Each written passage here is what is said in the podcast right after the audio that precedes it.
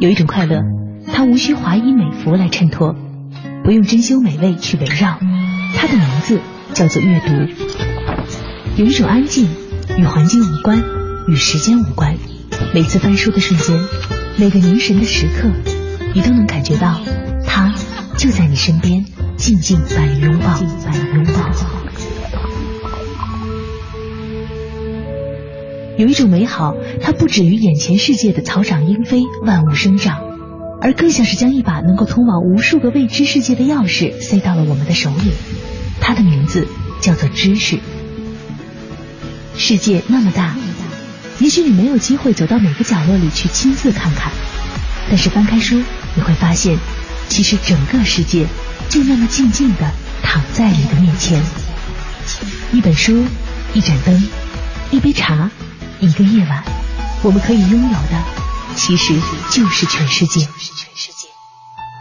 有一个地方，只有我知道，它就在此时此刻，隔开你我的电波之间。凡尘工作室每晚十点，深夜读好书，让我们一起在夜晚用声音来体会阅读的快乐。凡尘工作室最读书全新系列，深夜读好书。节目主持人张远远，今日话题，在别的房间听到别的声音的杜鲁门卡波蒂。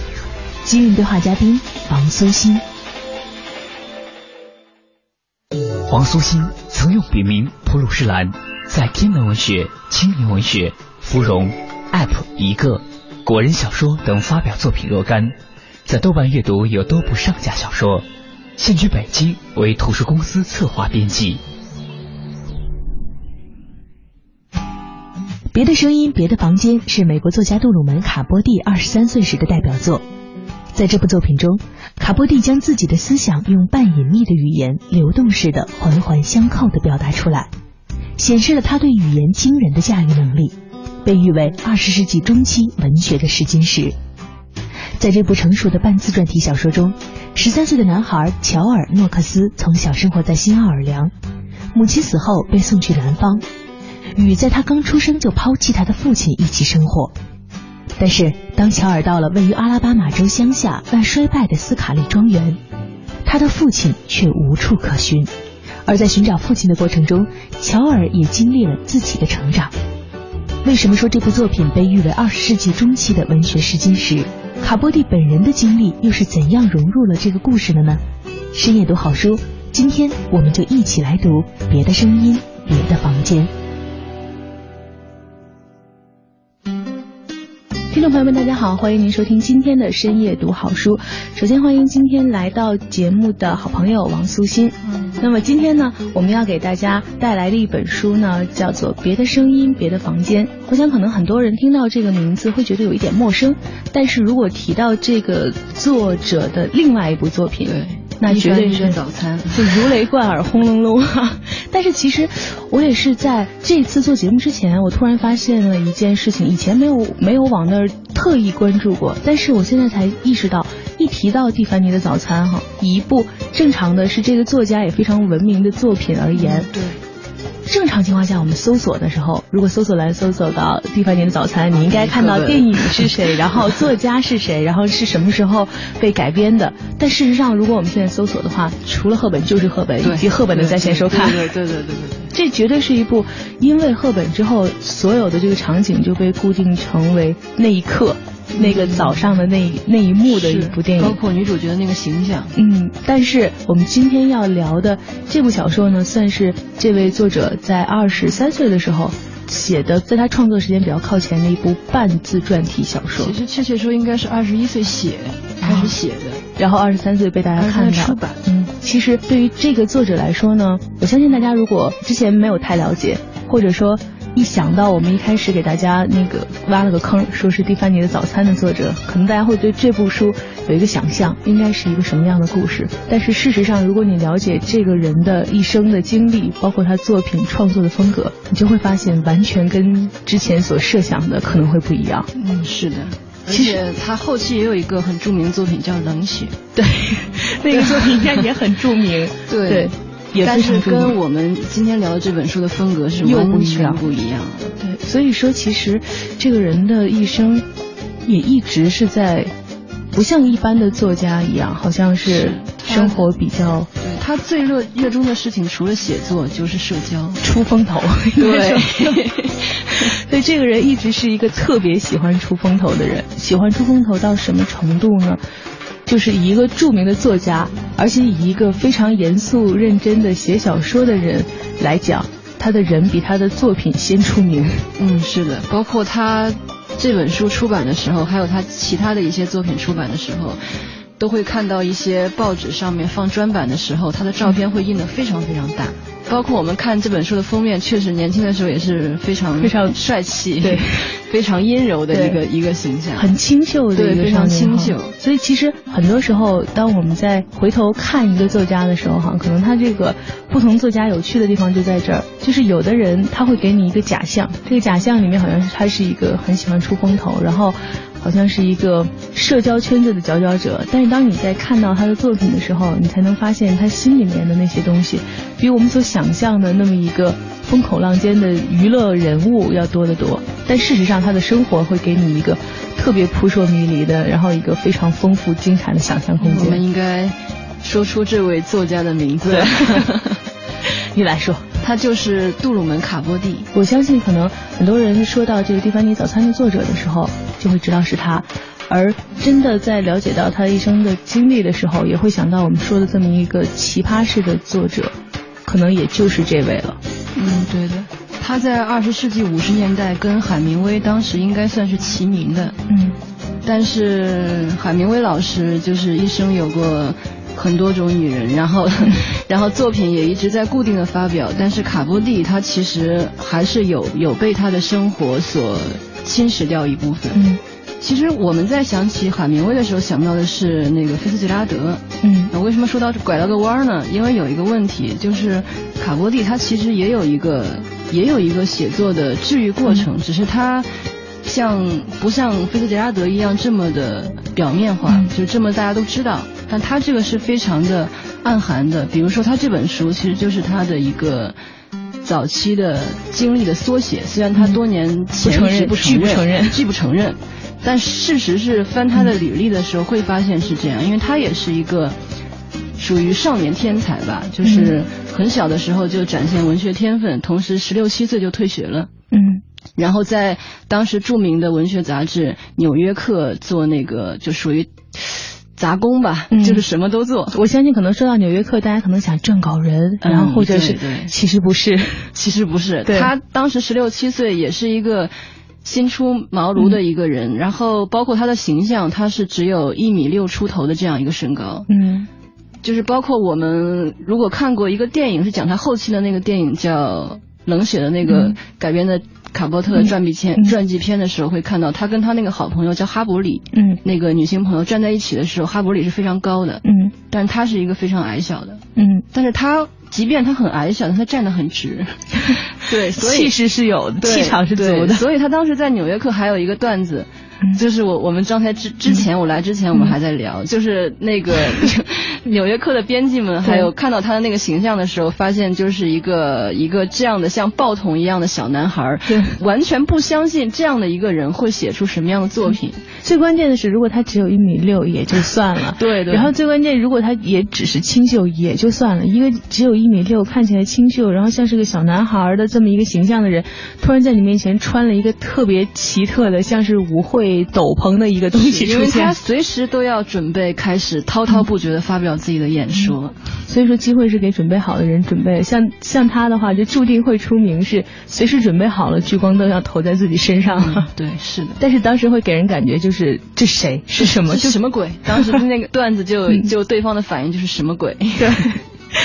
而且他当时其实，在做这个跑腿少年的这个过程当中，也并没有像我们想的，在这个过程里面就才华展露，然后被人发现，其实也还挺受挫的。对，也是作品，也是写了很多，就是有有相当几年就没有发表什么作品。因为虽然他当时年纪轻，但是他毕竟已经不读书了，他其实是把全部的精力投入到写作，还有他的就是如何营销自己的这个，也不要说这么功利性，就如何生活的这个上面。所以说，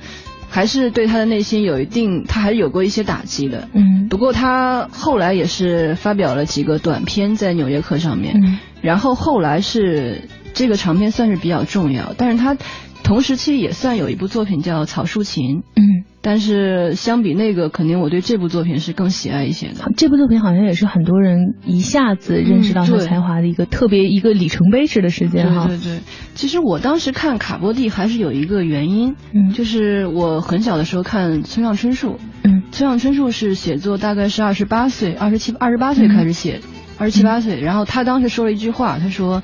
我看卡波蒂的小说的那一刻，突然就不想写作了。”嗯，就是觉得自己内心有一种，就可能很多写作者都会有一种感觉，就可能自己无法像卡波蒂这样有这么这么闪耀的天分和才华。像这部作品的时候，还是投入了很多自己生活中的一些伤痛。嗯，就比如他成长经历当中，他的父亲是缺席的。嗯，他一直跟着母亲生活。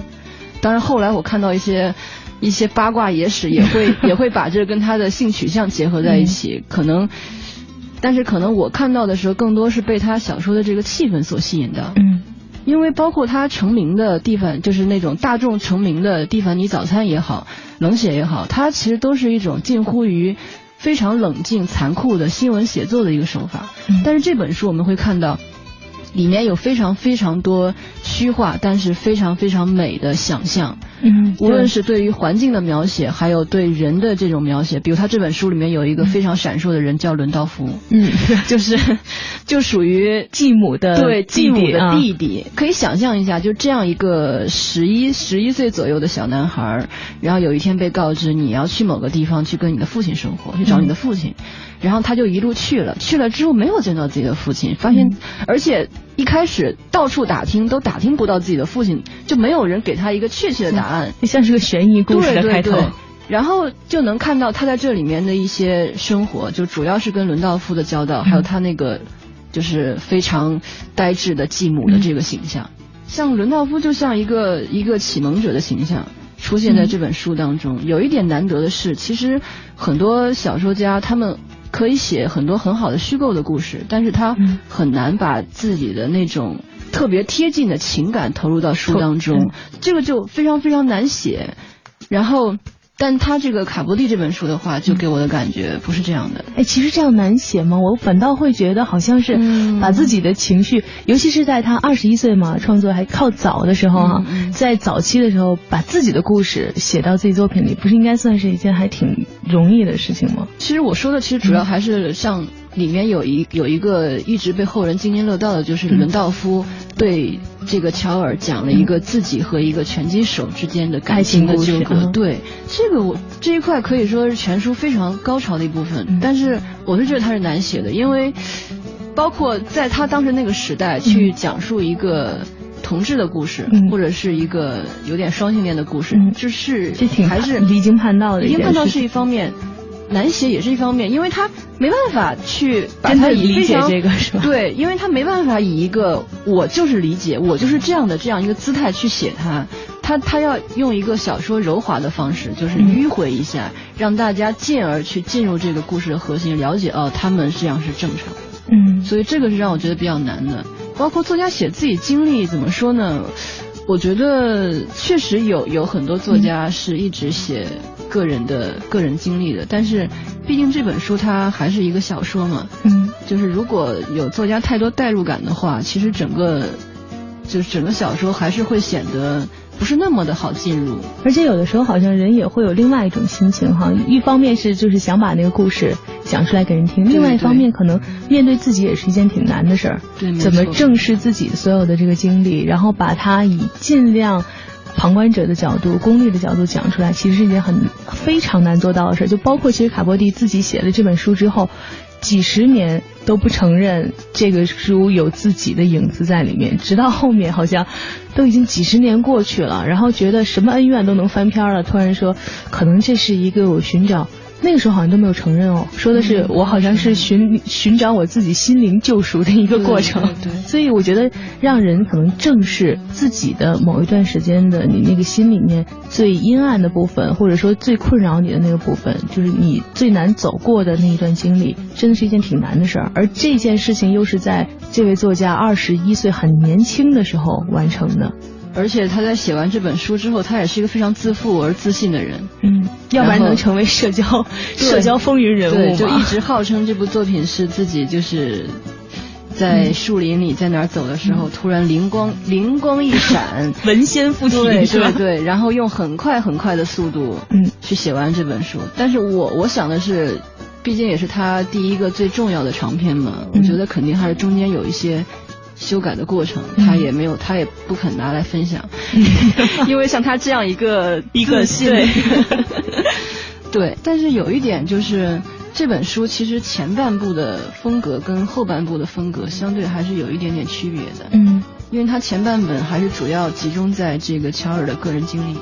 就是他的一个成长经历，遇到这些人，包括跟女仆的之间这种沟通，嗯，但他后面讲到自己的感情的时候，就自己自己想要迈出跟就是跟跟一些镇上的一些人打交道的时候，就就别的人打交道的时候，他是有非常飘忽的一种写法，嗯，就其实单从小说角度来讲的话，我觉得可能后后半部分的平衡稍微还是差了一点。毕竟也是年轻时候的作品，但是有一点难得的就是它后半部分，即使它单独拿过来看，也会让人觉得就像是一个非常非常美的一个梦境的东西。嗯，然后就跟前面那种很实的东西也形成一种对比，就让人觉得还是一个又好读，同时又能收获很多珍贵想象力的一个一个作品。哎，其实我是觉得看到他的整个经历的时候，我觉得最有意思的地方就在于很多时候。我们在说到什么社会风云人物，或者说一些时尚界的这种时尚宠儿的时候，哈，你是有一个既定的想法在里面的，就是你认为那群人在讨论的是什么样的事情，你认为他们的生活是一个什么样的方式，包括你认为他们的这种思考问题的这个角度是什么样的。就不用说出来，每个人脑子里面有自己的那个想象力。但是卡波蒂最好玩的地方在于，他作为一个他自己其实有讲说，他自己作为一个严肃的作家，然后呢，自己作为一个很严肃的作家，很认真的在用生命在写东西的人，他却很乐于享受这种。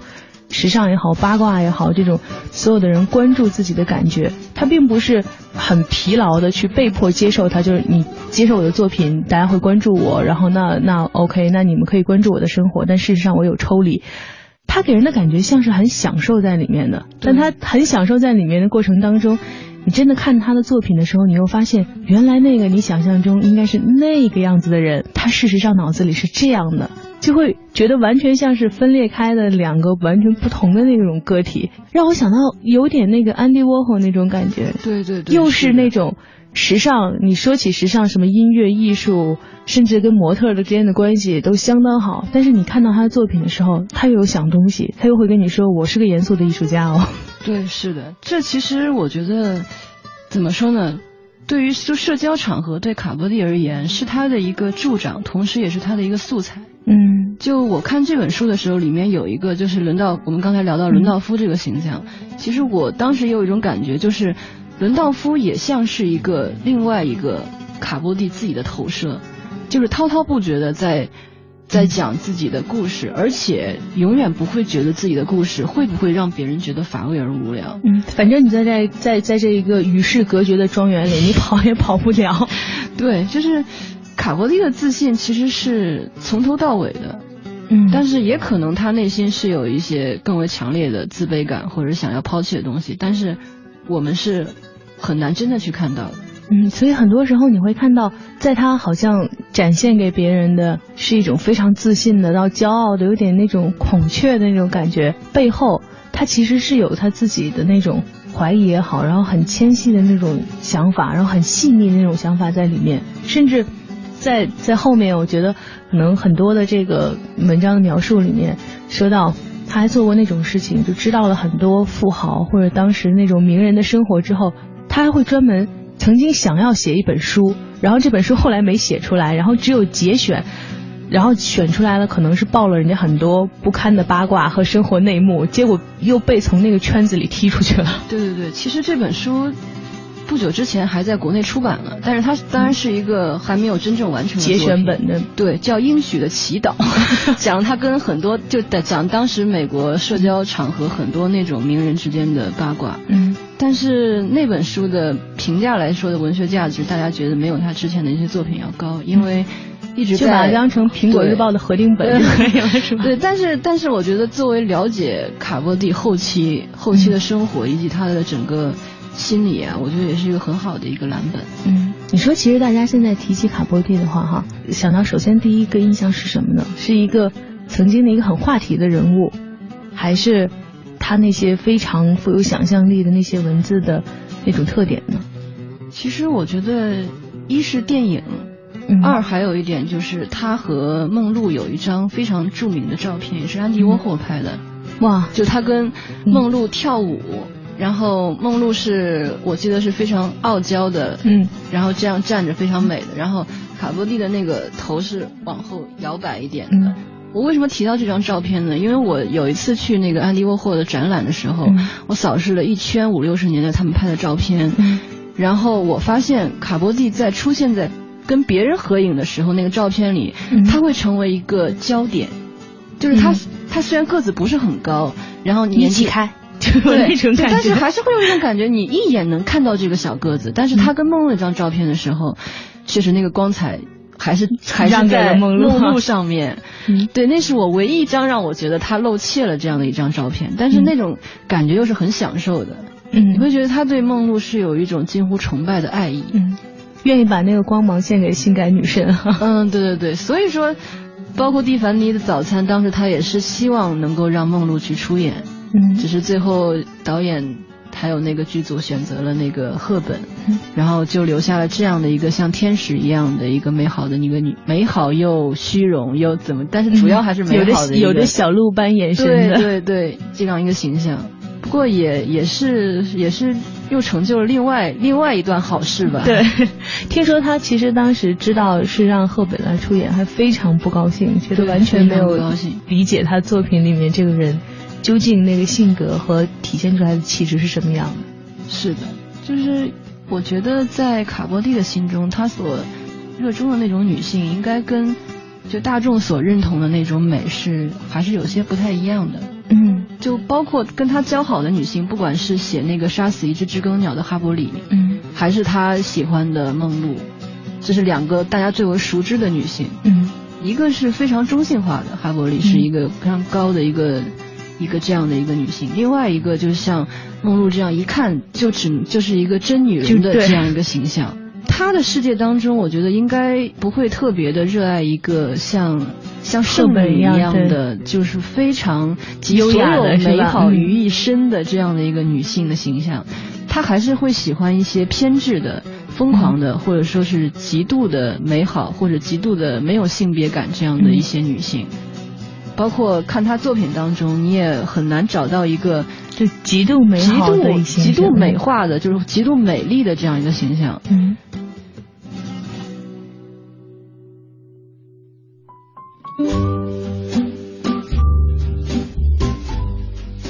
凡尘工作室最读书全新系列《深夜读好书》，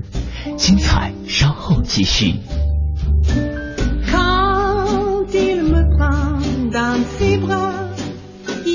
Parle tout bas, je vois la vie en rose.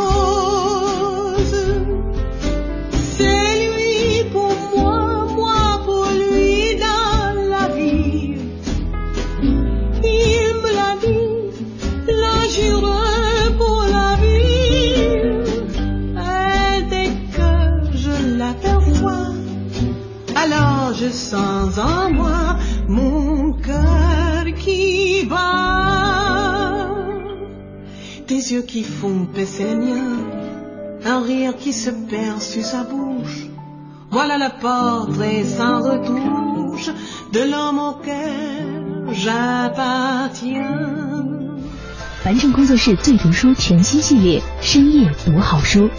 节目主持人张远远。今日话题，在别的房间听到别的声音的杜鲁门·卡波蒂。今日对话嘉宾王苏欣。黄苏欣曾用笔名普鲁士蓝，在天文文学、青年文学、芙蓉、app 一个、果仁小说等发表作品若干，在豆瓣阅读有多部上架小说。现居北京，为图书公司策划编辑。杜鲁门·卡波蒂，一九二四年生于新奥尔良，是美国文学史上最著名的南方文学作家，曾两次获得欧·亨利小说奖。他自幼父母离异，高中便辍学，受雇于《纽约客》开始写作生涯。代表作品有长篇小说《别的声音》《别的房间》，中篇小说《草树琴》。蒂凡尼的早餐、夏日十字街头等，出版于一九六六年的《冷血》，以非虚构小说的文体形式开创了美国纪实小说的先河，进一步奠定了其文坛地位。另有《圣诞忆旧集》《犬吠》《变色龙的音乐》等作品集。作为这位才华横溢的作家二十三岁时具有半自传体性质的小说，《别的声音，别的房间》这部作品。成为了很多人了解卡波蒂生活的一扇重要的窗子。那么，打开这扇窗，我们能看到什么呢？深夜读好书，谈话再继续。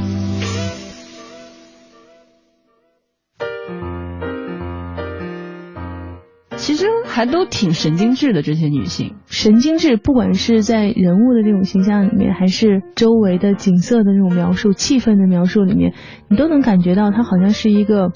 像是那种十二三岁，然后突然自己一个人来到了一个陌生的国家，然后周围又是很嘈杂的环境，都说着是你听不懂的语言的时候，你那个状态，就是在四处看的时候有点好奇，然后又有点恐慌，然后又有点兴奋，然后有那种紧张感在。这种紧张感其实从他作品当中也是有体现的。我是这样个人感觉，其实当他在写一个非常实的一个场景的时候，有的时候下一个转折，他会转到一个非常虚的一个心理的一个一个描写。我不知道是他的一个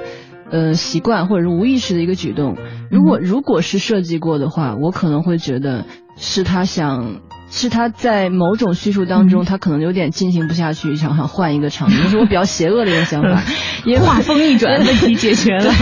对对，因为确实确实像这个别的声音、别的房间这部作品，看看的时候，我觉得很，我我自己也会有一种，哎，就别写东西了。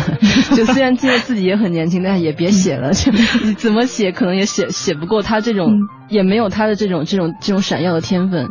所以就会就会非常恶劣的去想一下，哎，他后半部分这个是不是？对 对，哎，他这个肯定是有他哎进行不下去的原因，或者他后半本其实还是失衡了，去挑他这个毛病，其实也是很有意思的。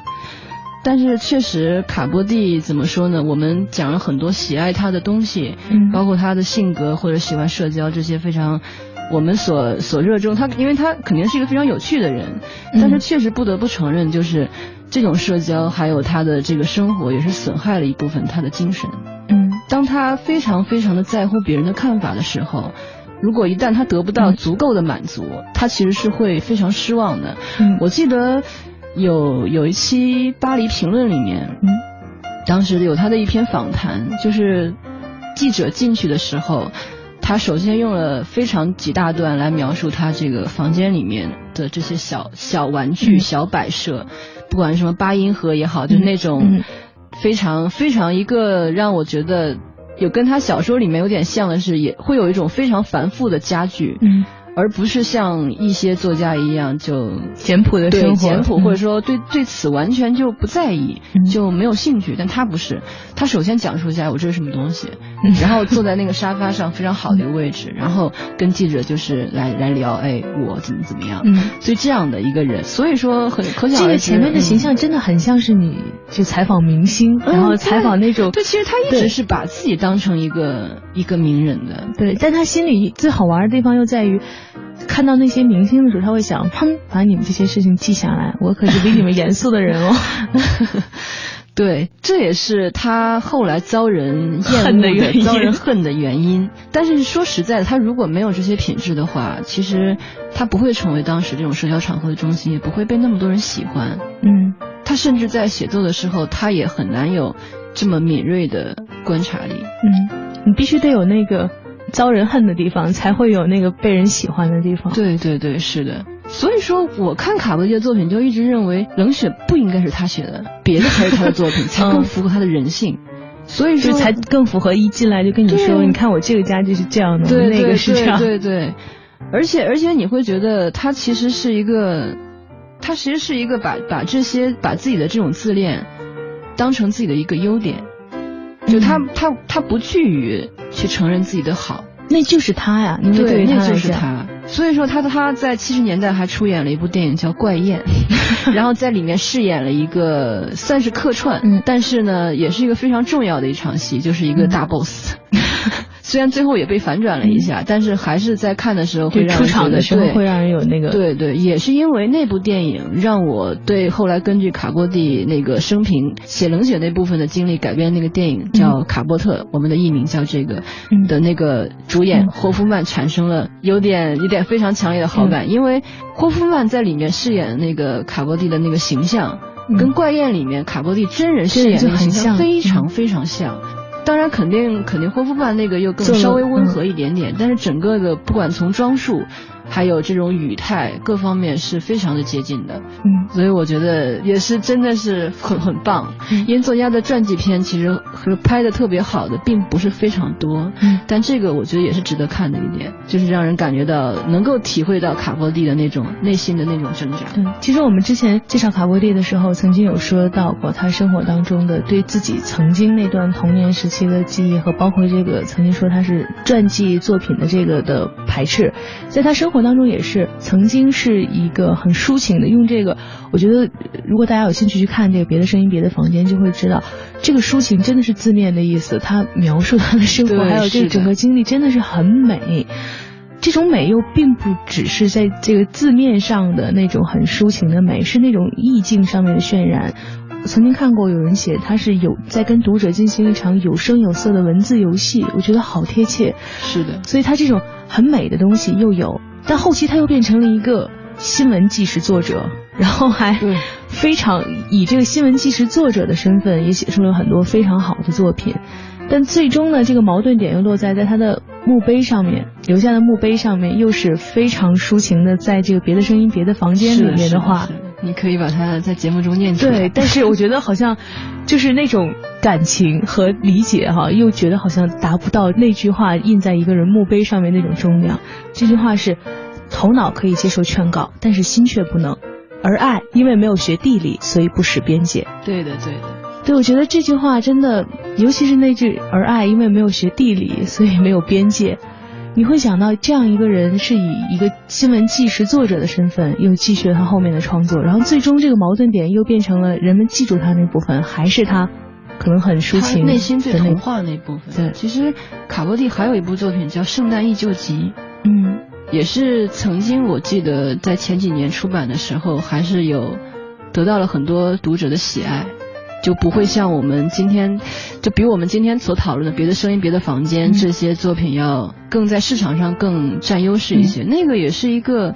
有点点童话性质的作品，嗯。就是就是我们在看卡波蒂早期的作品的时候，我们都会发现他不管在写一个多么黑暗的一个叙事，嗯。多么惨烈的一个人生，这个主主角最后会多惨，嗯。他最后会有一个童话的结尾。嗯他像用这个童话在隐去那种真正这些人物现实中会抵达的那个境地，嗯把它以一个童话的方式给了人一个美好的一个想象。嗯所以我觉得卡布利的可爱就在于他内心是有两方面极致的，一个是比较童话的，嗯另外一方面他又是非常冷静的，嗯所以他能写出冷血那样作品也是。虽然说不可思议，但是但是也是也是意料之中的。就是他前期有那么多那么那么多美好的梦境，嗯结合了那么多非常精彩纷呈的个人经历，那他总要有一个非常冷静、非常具有剖析性质的这样的一个作品出现，那那个也出现了。所以其实看他的性格，你也能够猜测到他会做出这样的事情，因为他的性格